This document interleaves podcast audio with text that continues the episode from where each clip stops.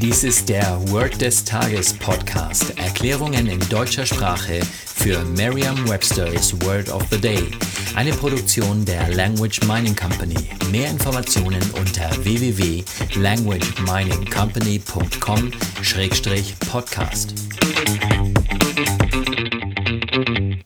Das heutige Wort des Tages ist Hit Up, geschrieben als zwei Wörter HIT und UP. Eine englische Definition ist to ask someone for something such as money. Eine Übersetzung ins Deutsche ist so viel wie anhauen, angraben oder anmachen. Hier ein Beispielsatz aus Merriam-Webster's Learner's Dictionary.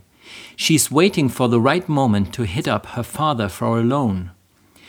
Auf Deutsch so viel wie sie wartet auf den richtigen Moment, um ihren Vater um Geld anzuhauen. Eine Möglichkeit, sich dieses Wort leicht zu merken, ist die Laute des Wortes mit bereits bekannten Wörtern aus dem Deutschen, dem Englischen oder einer anderen Sprache zu verbinden. Falls Sie ähnliche Wörter kennen, wie zum Beispiel Beat Up und Hit Up, dann kann es leicht passieren, dass Sie ähnliche oder sogar dieselben Bilder verwenden, um sich das jeweilige Wort zu merken. Achten Sie daher immer darauf, dass die Bilder in Ihrem Kopf ganz eindeutig zu dem englischen Wort passen. Sicher können Sie sich denken, dass es einen Unterschied macht, ob Sie jemanden um Geld anhauen oder ob Sie diese Person zusammenschlagen oder fertig machen. Ein Hit ist ein Lied, das wirklich viel Geld bringt.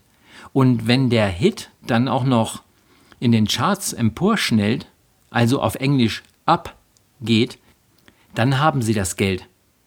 Warten Sie also auf den richtigen Moment, um Ihren Vater um Geld anzuhauen. Spielen Sie ihm dazu einen Hit und warten Sie, bis er auf, ab, steht, um das Geld zu holen. Sagen Sie jetzt noch einmal den Beispielsatz. She's waiting for the right moment to hit up her father for a loan. Vertrauen Sie dabei auf Ihre Vorstellungskraft. Je intensiver Sie sich die Situation vorstellen, desto länger bleibt die Bedeutung des Wortes und des ganzen Satzes in Ihrem Gedächtnis. Das war Word des Tages mit Carsten Peters von der Language Mining Company.